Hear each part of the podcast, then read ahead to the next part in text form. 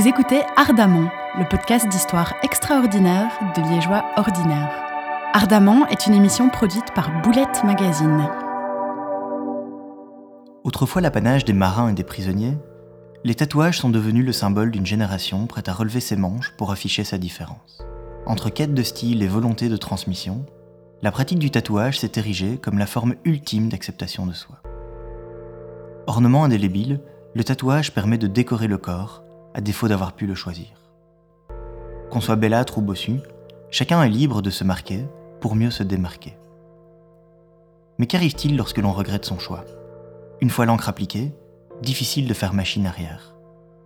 Dans cet épisode d'Ardamant, Didier nous raconte son tatouage et comment il lui a donné envie de jeter l'encre. Alors au moment où l'histoire se passe, on est en janvier 2015 et euh, je m'apprête à fêter mes 30 ans. J'ai déjà un tatouage tribal sur la cuisse et à l'étrage dans la nuque. Mais j'ai envie de continuer ma collection et justement, ça fait quelques fois que mon compagnon Laurent se fait tatouer dans un nouveau studio et il est plutôt content du résultat.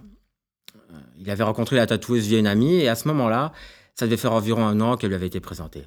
Moi, j'avais fait faire mes autres tatouages dans un gros salon, tu vois, avec un côté plutôt industrie du tatou, qui me plaisait moi et j'avais envie d'une ambiance plus intimiste, plus, plus créative.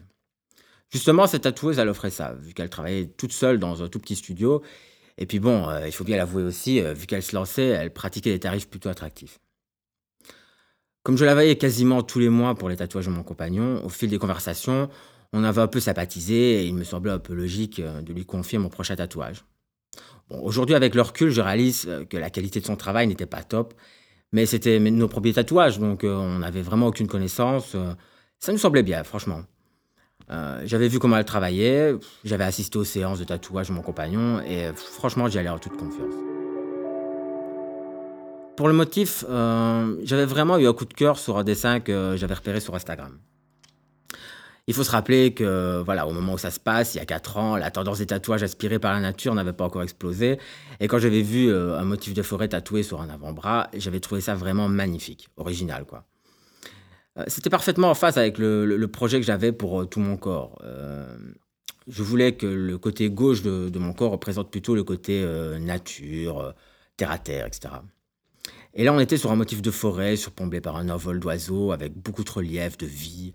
un motif en mouvement, mais avec des traits très fins, comme s'il avait été dessiné au crayon. J'ai immédiatement voulu me, le faire tatouer et j'ai pris rendez-vous avec la tatoueuse de Laurent, sans hésiter. Quand je lui ai montré le motif, euh, elle n'a fait preuve d'aucune hésitation, mais vraiment aucune. À aucun moment, elle m'a dit que ça allait être compliqué niveau technique ou quoi que ce soit. Je lui ai dit que je voulais précisément le motif de la photo et donc je m'attendais à ce qu'elle ait fait un calque euh, le jour de mon rendez-vous. Mais là, surprise, mais vraiment, mais rien du tout. Elle voit que je suis un peu surpris et elle me rassure en mettant sa capacité technique en avant, en me disant que tout allait bien se passer, euh, que pour le dessin, il pousse vraiment bien mon bras. elle allait commencer par le sapin central à ma levée et voilà.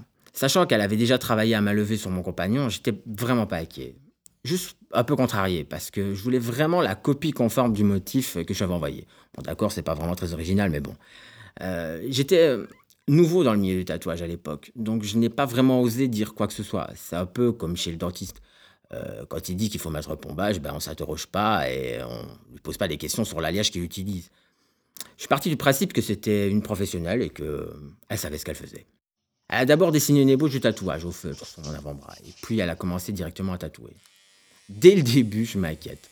C'est normal de faire un motif dégueulasse qui ne ressemble à rien en ébauche, mais c'est juste pour se repérer. Là, je panique parce que je vois qu'elle suit son ébauche dégueulasse. Alors je jette mon stoïcisme par la fenêtre et je lui demande si c'est normal. Comme elle va obtenir le motif et elle me répond de ne pas me tracasser, que c'est juste la structure interne du sapin. Bon, je choisis de lui faire confiance, mais je suis vraiment pas à l'aise. Alors je continue à poser des questions, et je vois rapidement mais que ça l'agace. En même temps, vu qu'elle ne perd pas son sang-froid, je continue à me dire que c'est moi qui me fais des idées. Je choisis de me rassurer en me disant que tout va bien se passer. C'est comme dans le sketch de François Lambrouille, avec la petite perruche. Et encore, lui, il exagère. Mais c'est pareil. Sur le moment, même si ça a l'air énorme, on ne réagit pas. Même si mon bras me faisait mal de chair, en fait, je ne savais pas, mais sur le moment, c'est parce qu'elle tatouait trop profondément. Au bout d'un moment, après une heure environ, elle m'annonce que c'est fini. Alors qu'elle m'avait prévu euh, et que le rendez-vous était censé durer 5 heures. Moi, je regardais mon bras, je me disais que ça ressemblait à rien, mais que c'était simplement le début.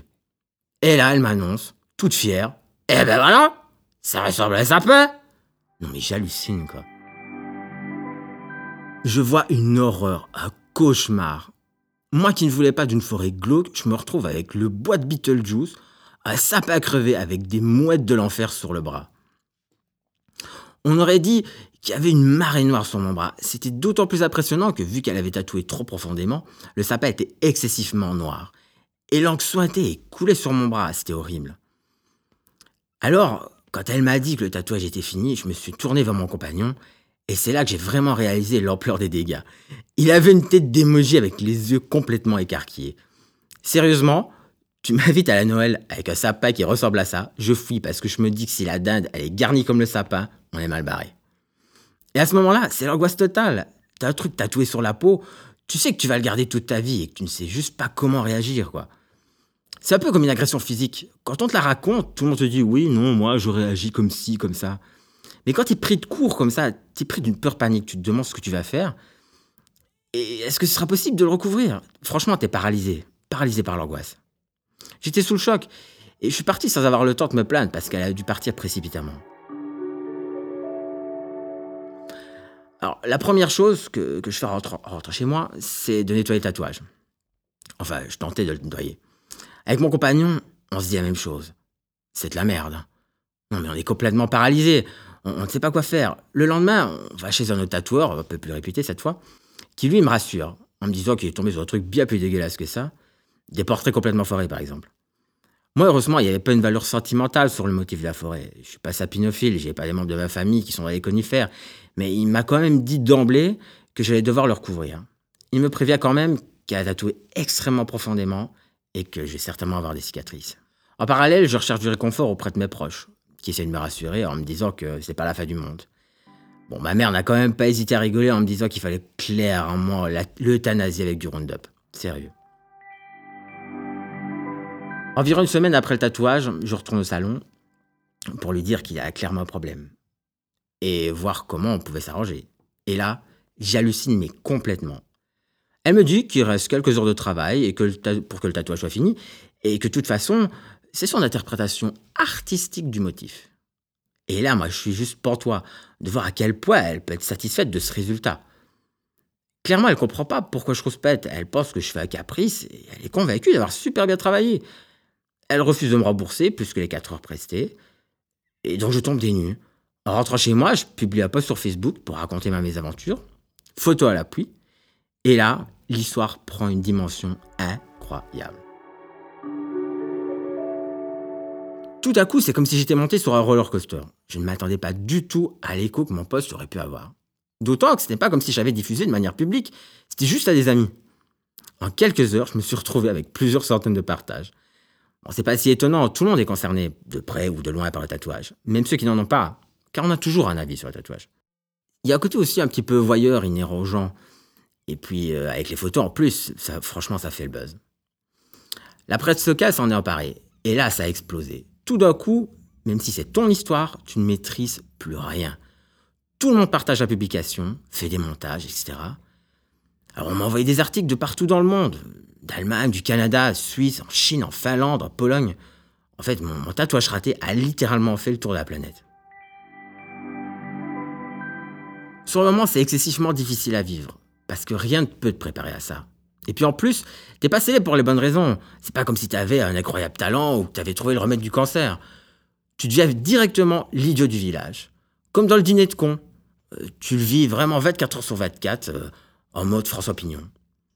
Heureusement, j'ai eu de la chance d'avoir plusieurs personnes qui me soutenaient, que des gens qui se moquaient. Tout le monde s'approprie ton histoire du jour au lendemain, tout le monde a un avis sur toi, sur ta vie, et tu ne peux pas répondre à tout le monde. Alors tu dois prendre sur toi et apprendre à lâcher prise. Le tatouage et le buzz qui a suivi ont complètement changé ma vie. Ils m'ont inculqué l'humilité, et puis surtout, ils m'ont appris comment affronter mes problèmes. Avant, j'avais toujours tendance à éviter les conflits. J'avais une vie vraiment pépère. Ici, je n'ai pas le choix. Comme il y a une procédure en justice, j'ai dû attendre quasiment un an jour pour jour avant de pouvoir recouvrir mon tatouage. Et il a bien fallu vivre avec. Quand la presse s'est emparée de l'histoire, la tatoueuse a menacé de m'attaquer en diffamation. Et je suis allé voir un avocat pour lui répondre. Mais il m'a dit qu'en justice, ce sont ceux qui attaquent en premier qui ont le plus de chances de gagner.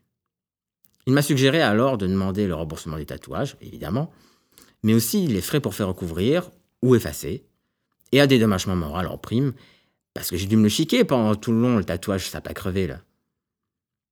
Bon, j'ai eu de la chance, les procédures en justice peuvent parfois prendre 4 à 5 ans pour certains dossiers. Mais moi, en un an, les juges ont statué en ma faveur. Ma tatoueuse ne s'est pas présentée aux audiences et a été jugée par défaut. Donc tout ce que mon avocat demandait, il l'a obtenu. Et j'ai enfin pu recouvrir mon tatouage.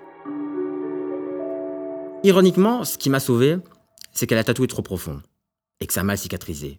Comme cette zone-là était plus claire que le reste, le tatoueur auquel j'ai fait appel a pu se servir de ça pour remettre un peu de feuillage. En attendant, ça aura pris une ampleur incroyable. T'es au supermarché, des gens t'abordent et ils te demandent s'ils peuvent te toucher le tatouage, faire des photos avec toi. Tout le monde t'appelait Monsieur Sapin à l'époque. Euh, moi, ça m'a envahi. On partageait des histoires sur moi, mon téléphone n'arrêtait pas de sonner. J'ai vécu des situations incroyablement cocasses parfois. Quand un ami perd proche et que tu vas au funérarium, sur place, on m'a quand même demandé pour prendre une photo avec moi. T'imagines le décor avec les cercueils derrière? C'est incroyablement gênant. En plus, en même temps, tous pas refuser, parce que t'as pas envie que les gens se disent Oh putain, le mec au sapin, il a pris le melon, hein. Au final, toute cette histoire aurait été une belle leçon sur l'acceptation de soi. Parce que t'es tellement exposé tout le temps que tu es forcé de mettre tes défauts de côté. Encore aujourd'hui, quatre ans plus tard, chaque fois que je vais quelque part, il y a toujours bien quelqu'un qui, est là pour m'en parler. Sérieux. Alors rassurez-vous, hein, je n'ai pas arrêté de me faire tatouer, loin de là. J'ai les deux avant-bras couverts, les doigts, le torse, et je prépare un gros projet pour me faire l'ensemble du cou. Je ne comptais pas me faire tatouer autant à la base. Et puis finalement, le fait d'avoir été autant exposé fait que tu n'as plus de retenue. Tout le monde sait que tu es tatoué. Donc tu fais vraiment les tatouages qui te plaisent, qui te parlent, qui te représentent. Et je ne vais certainement plus me faire un sang d'encre en pensant à la vie des autres. Ça vous a plu? Retrouvez encore plus d'histoires extraordinaires sur boulettemagazine.be. Ardemment est une émission produite par Kathleen Huyard et Clément Jadot et mixée par Yannick Lemoine.